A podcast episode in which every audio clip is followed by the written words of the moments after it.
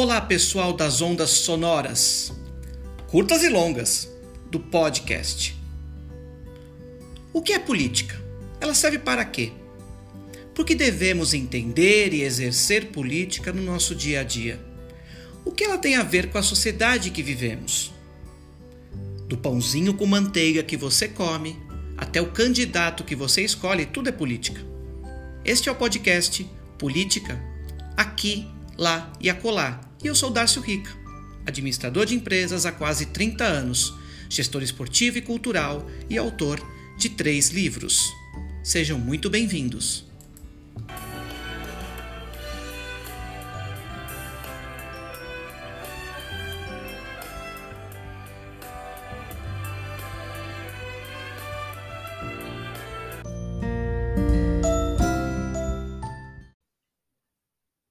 Olá, pessoas em evolução. Como estamos? Na medida do possível? Sim. Lutando contra a falta de luz neste país e navegando porque é preciso. Isso quem já dizia era o genial Fernando Pessoa.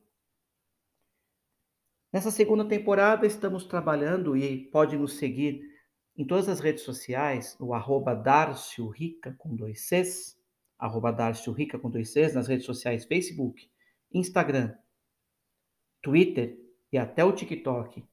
Todos os nossos vídeos e todas as nossas ideias debates, inclusive muito conectadas também com a nossa pré-candidatura aqui em São Paulo, pelo PSOL. Que é importante é que esses vídeos publicados, eles viram o nosso roteiro do podcast semanal.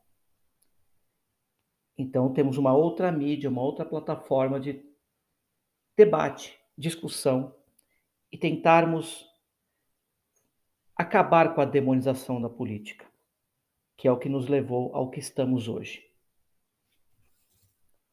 O tema, inclusive, sem é o tema dessa semana aqui no podcast Política Aqui, Lá e Acolá, é uma junção do, como já acabei de dizer, uma junção dos três temas. Então, nós temos aqui personalidade e postura, porque nós falamos ao longo da semana sobre manipulação, fomos avançando para projeto de poder e concluímos sempre com uma mensagem mais propositiva, que seria personalidade e postura, que é o tema deste podcast aqui, episódio 3 da segunda temporada. Vocês sabem o que é manipulação? Na parte técnica, é a ação de tocar, pegar, preparar medicamentos e por aí vai. Mas mais é, voltado na questão política, é importante a gente usar o conceito de manipulação para expressar uma definição, acredito, mais adequada e que tem que ser muito refletida nos tempos de hoje, sobretudo aqui no Brasil. E, de, e dessa eu digo, é, a, é uma falsificação da realidade que busca induzir alguém a pensar de determinada forma, manipulação de informações. Pessoas manipuladoras tendem a moldar a verdade a seu favor. Muitas vezes vão esconder ou pesar a mão em informações só para que o discurso se ajuste à sua realidade inventada. Com isso, criam-se o quê? Mitos, líderes autoritários em todos os campos sociais e até espirituais. Vide agora o caso dos pastores, no, no Fundeb e também na questão do MEC. A gente tem acompanhado bastante. Claro que PGR não vai acompanhar nada de Ministério Público, está tudo dominado e instrumentalizado por esse desgoverno. Nada funcional, apenas destrutivo. Mentiras, as manipulações são mentiras que viram supostas verdades e que servem para manusear nossas escolhas, direcionar as nossas ideias, acabar com reputações, destruir a história. Por isso, essa conexão toda com o que está acontecendo e que vai ainda acontecer. Tomara que termine, é o que nós estamos lutando para isso, daqui até o final do ano.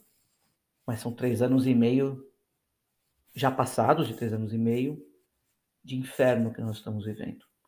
Como disse uma amiga minha que é religiosa, disse assim: essa eleição não é uma eleição qualquer. Isso a gente sabe, vamos falar tanto sobre isso, mas é uma eleição que, na verdade, é um exorcismo.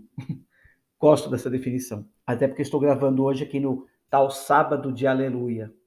E que não malhem, não malhem Bolsonaro como Judas, tá bom? Porque ele não traiu ninguém, não. Caiu quem quis, que foi inocente, e concordou também. Principalmente as pessoas que estão na terceira via. Tomem muito cuidado com isso. Agora posam de moderados.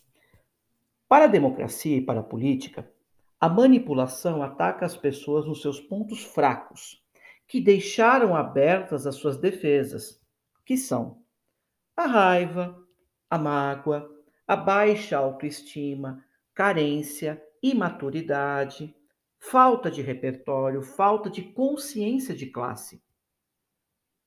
E aqui cabe um alerta.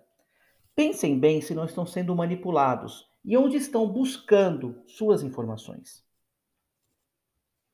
Para Hannah Arendt, aliás, vale a pena muito um dia fazer um, um episódio aqui só sobre Hannah Arendt espetacular. Para ela, essa aqui é a definição dela que eu vou ler para vocês, bem peculiar com o tema, a política se contrapõe ao mundo natural e ao modo mais racional do exercício do poder, já que nas relações em que impera a força bruta, não há espaço para a política. Ou melhor, destrói-se o ambiente no qual é possível o exercício de poder político.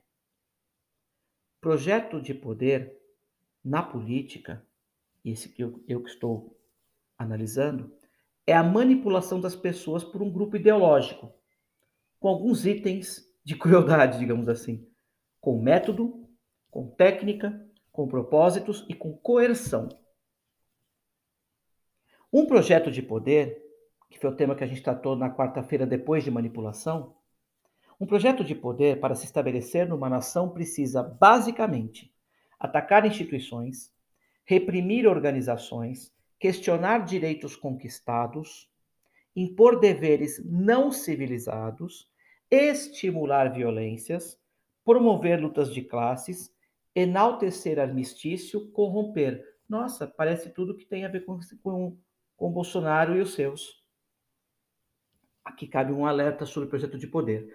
Se não cuidarmos, a barbárie se instaura no tecido da sociedade. Isso está já acontecendo.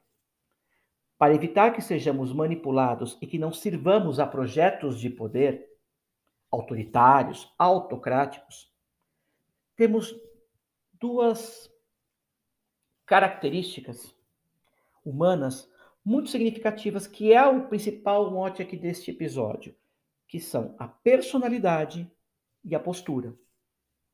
Elas são aliadas de peso e de situação dos valores democráticos e também dos valores humanistas. Esse é um ponto importante que eu, que eu trato aqui com vocês, pessoas em evolução, porque isso nos faz muita falta. Isso faz, isso faz muito, nos faz muita falta isso nos impede de exercer uma cidadania plena e coletiva, partindo dos nossos nossos anseios, nossos desejos, nossas aspirações individuais. Dentro de uma proposta coletiva de senso comum, de bem comum, que é política, bem comum da sociedade é a palavra política. Demonizada, mas a gente precisa colocar as coisas no seu lugar. Por isso que personalidade e postura, elas têm a ver com o quê?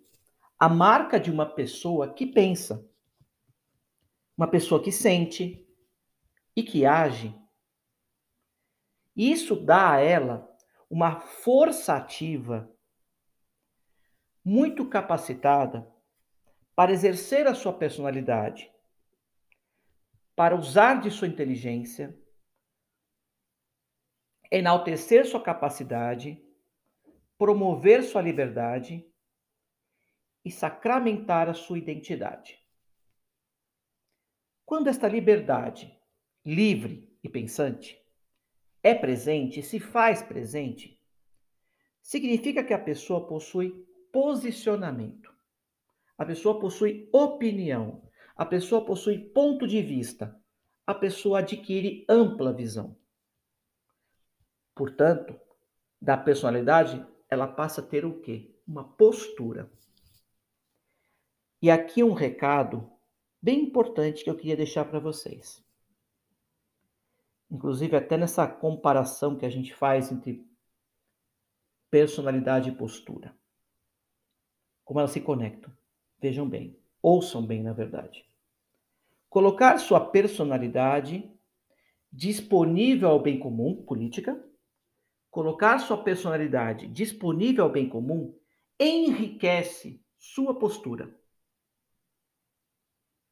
Entenderam? Vou repetir.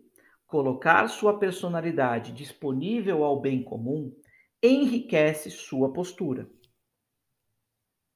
Já colocar a sua postura a serviço de uma vida mais digna a todas, todos, todes, faz de sua personalidade uma marca de grande valor.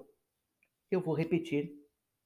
Colocar sua postura a serviço de uma vida mais digna a todas e todos faz de sua personalidade uma marca de grande valor.